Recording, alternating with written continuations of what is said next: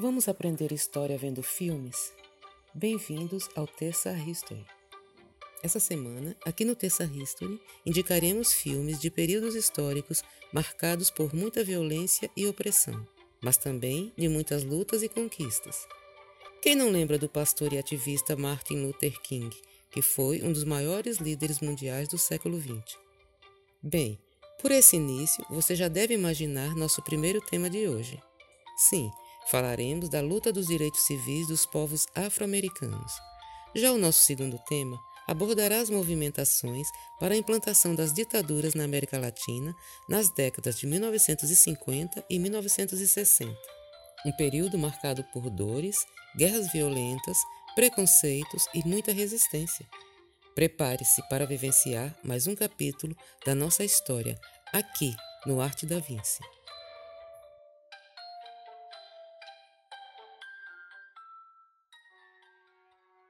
Lutas por direitos civis dos povos afro-americanos. O mais conhecido e famoso movimento negro da história norte-americana foi o Movimento dos Direitos Civis dos Negros nos Estados Unidos, ocorrido entre os anos de 1955 e 1968. Este movimento lutava por conquistas de direitos através de reformas políticas no país, visando abolir a discriminação e a segregação racial. Nos Estados Unidos, a escravidão foi abolida em 1865, ano em que a Guerra Civil Americana, iniciada em 1861, chegou ao fim. Porém, o fim do sistema escravista não garantiu direitos básicos aos ex-escravizados, e muitos grupos sulistas não aceitavam a ideia de que os negros libertos possuíssem direitos iguais aos dos brancos. Antes mesmo do fim da guerra, muitos estados escravistas do Sul possuíam políticas segregacionistas, como leis anti-miscigenação, que proibiam o casamento entre brancos e negros. Com a abolição da escravidão, a defesa das políticas segregacionistas foi intensificada por alguns grupos de brancos, como a Sociedade Secreta Ku Klux Klan, formada em 1865. O federalismo estadunidense permitia que cada estado possuísse suas próprias leis. Assim, um conjunto de leis adotadas a partir da década de 1870 no sul do país, chamado pejorativamente de Jim Crow, oficializou a segregação racial nessa região. Tais leis definiram, por exemplo, que os negros não podiam ocupar os mesmos locais que os brancos em serviços públicos, como escolas, transportes e hospitais, e privados, como hotéis, restaurantes e teatros. Esses locais deveriam estabelecer instalações diferentes para os dois grupos. Havia também leis que determinavam regras para o casamento e a miscigenação.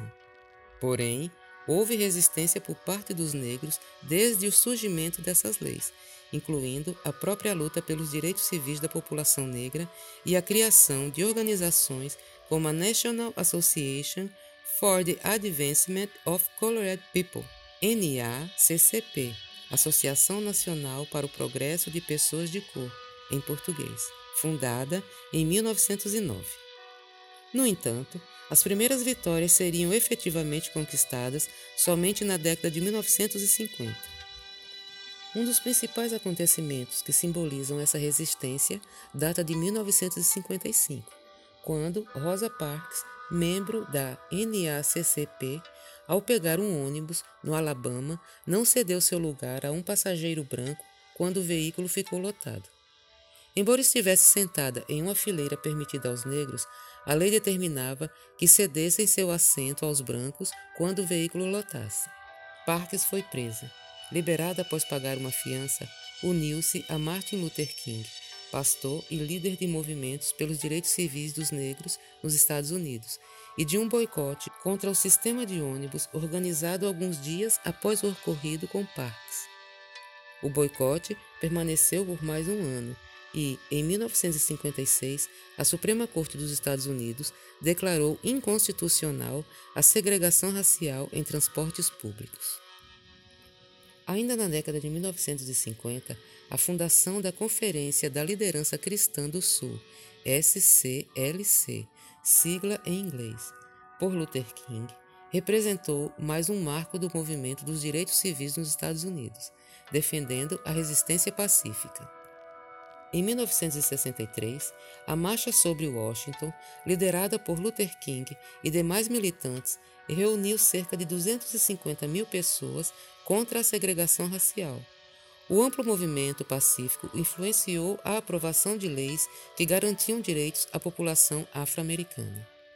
A primeira e mais importante delas foi a Lei dos Direitos Civis, de 1964 que encerrou as leis de segregação racial nos Estados Unidos e permitiu, legalmente, que a população negra frequentasse os mesmos locais e ocupasse os mesmos lugares que a população branca. A lei pôs fim a discriminações religiosas e de nacionalidade no país. Ainda nesse momento, ganhariam força outros líderes e organizações na luta pelos direitos da população afro-americana adotando novos discursos e estratégias. Um exemplo é o surgimento da Organização da Unidade Afro-Americana, fundada em meados de 1964 por Malcolm X. Este movimento mantinha o sistema separatista e defendia a união dos afro-americanos para combater o racismo e toda forma de opressão vivenciada por estes. Dois anos depois, Huey Newton e Bob Seale fundaram o Partido dos Panteras Negras, com reivindicações mais amplas. O movimento definia-se como uma comunidade formada para o combate à opressão e à violência praticada contra os negros. Com discurso anticapitalista, defendiam a liberdade, a terra, o emprego, a educação e outros direitos para a população negra.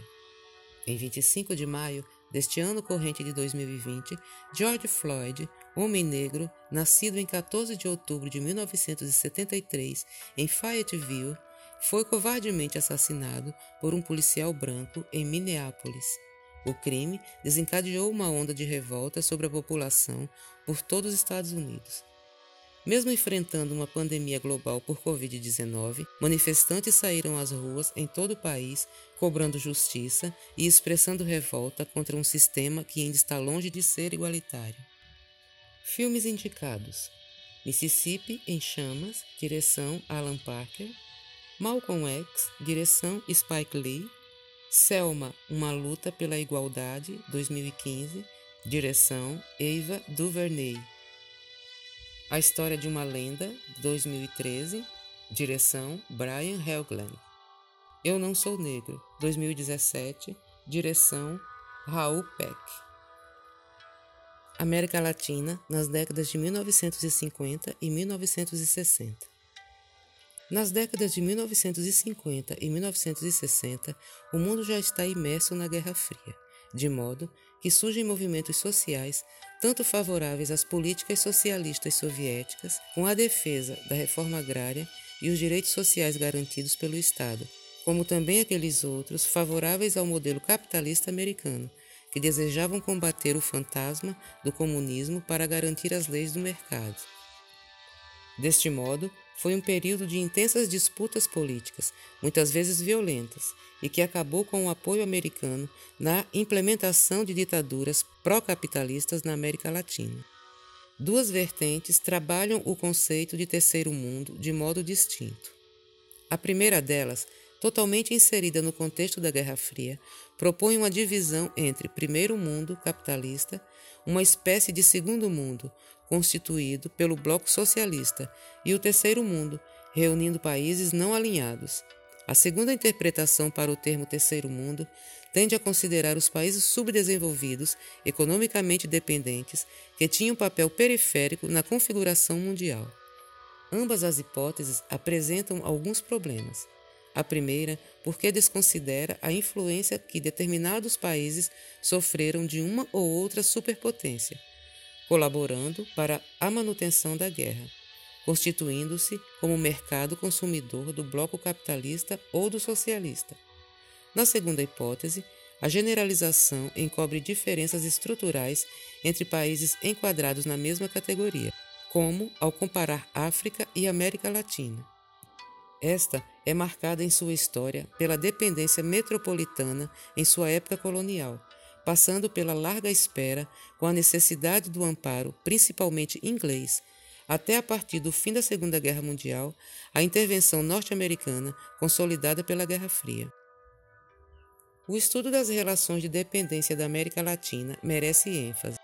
Segundo o sociólogo Otávio Iani, para conhecer os processos que levaram os países latino-americanos a essa situação, com a perspectiva de mudar tal quadro e atingir a independência de fato.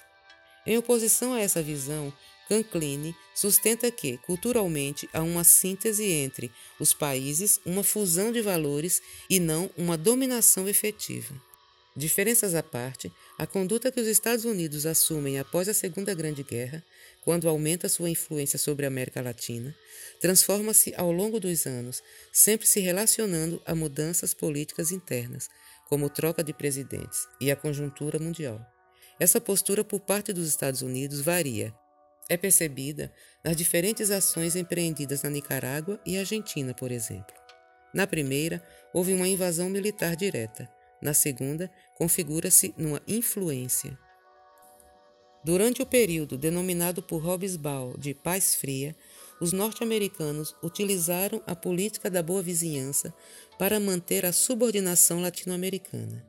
Assim, produziram toda sorte de material propagandístico ou bonequinhos animados em filmes em que a Bahia parece um pedaço do México, entre outras coisas. Nesse período, foram feitos investimentos em órgãos que estudam e auxiliam no pseudo-desenvolvimento da América Latina, como o CEPAL e a OEA, ambos fundados em 1948.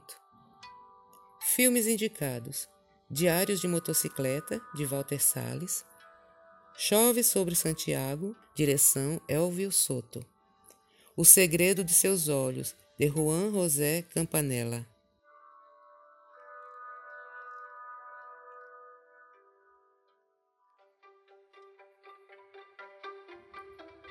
Na próxima semana, seguiremos na cronologia das épocas com mais indicações de filmes. Aproveite para saber mais sobre a história aqui no Arte da Vinci. Acesse o nosso site www.cinedavinci.com.br. Se inscreva no nosso canal, compartilhe, fique por dentro, fique com a gente, descubra o Arte da Vinci. Até a próxima!